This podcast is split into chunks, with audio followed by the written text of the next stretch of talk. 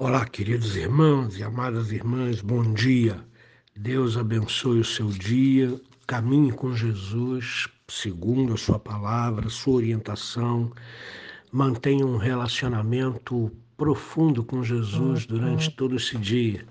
E Ele abrirá os seus caminhos e dirigirá você pelo melhor caminho.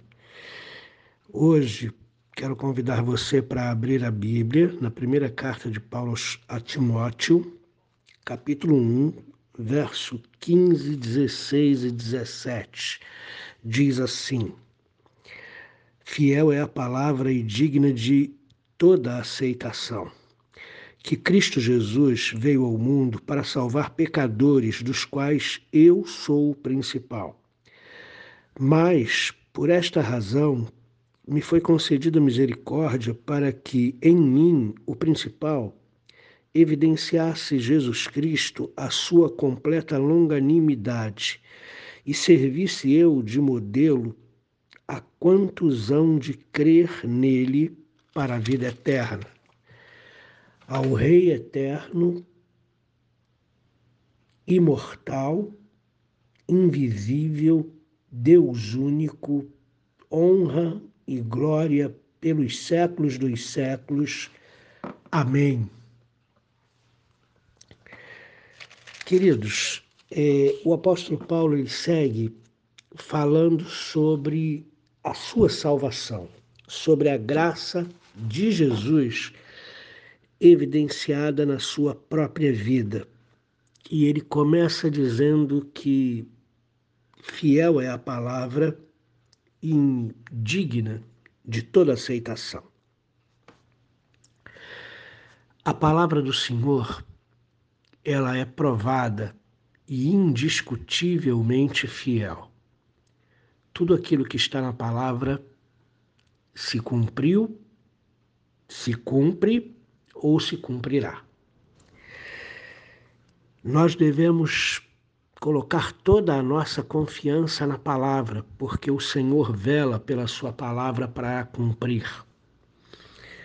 Todas as promessas presentes na palavra, todas as verdades presentes na palavra, todas as orientações e correções presentes na palavra são dignas de toda aceitação.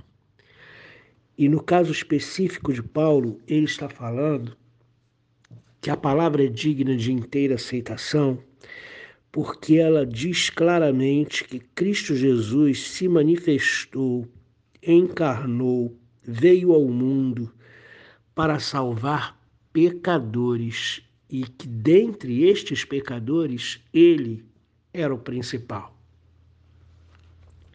Paulo mostra aqui que ele, refletindo sobre a sua conversão, ele está maravilhado pela transformação que o Evangelho fez na vida dele.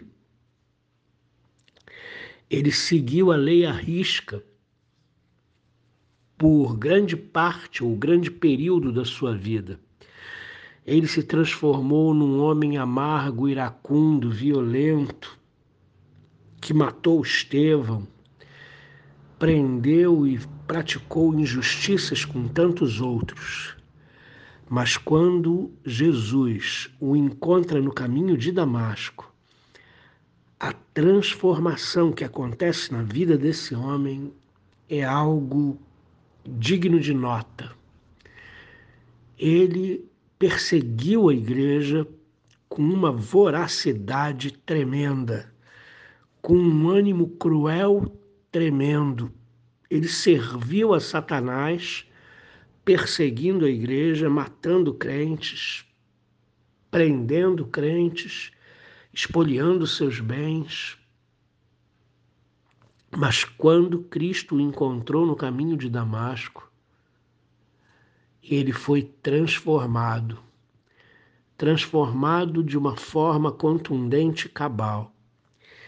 Então, Paulo se apresenta aqui maravilhado com a operação da graça na sua vida. A graça de Jesus, o Evangelho de nosso Senhor Jesus Cristo, ele é, em essência, transformador. Não interessa quem você foi, não interessa o que você tem feito.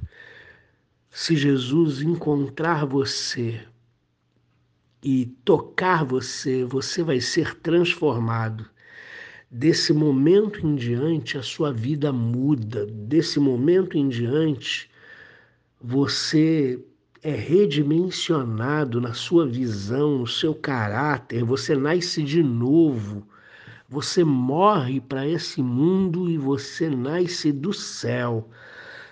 E o apóstolo Paulo experimentou isso, e aqui ele faz uma reflexão e se mostra extasiado ao refletir e contemplar o poder transformador do Evangelho. No verso 16, ele diz que ele é o modelo para todos aqueles que hão de crer em Cristo para a vida eterna. Por quê? Porque ele é o testemunho vivo de que o Evangelho é o poder de Deus para a transformação do ser humano. O Evangelho é a solução para todo mundo que hoje tem sido perverso e dirigido por Satanás. Quando o Evangelho chega, o Evangelho subjuga todas as obras das trevas e o Evangelho coloca a pessoa diante do Pai. Jesus Cristo é o nosso mediador e ele nos coloca diante do Pai, ele nos purifica, ele pagou pelos nossos pecados, ele transformou a nossa vida e ele nos coloca diante da luz imarcessível do Pai. Nós não ficamos nas trevas depois do Evangelho, nós não ficamos nas trevas depois do encontro com Jesus. Então, irmãos, o apóstolo Paulo se coloca aqui como a prova viva do poder transformador do Evangelho. Muita gente diz que está no reino, muita gente diz que crê em Jesus e que vai à igreja, mas a vida dessa pessoa continua nas trevas.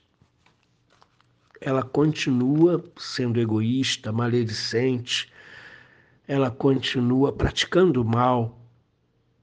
Irmãos, não há dúvida, não se converteu.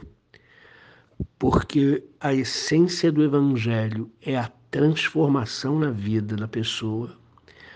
Se a pessoa professa a fé em Jesus Cristo, a sua vida obrigatoriamente muda. E é um processo irreversível.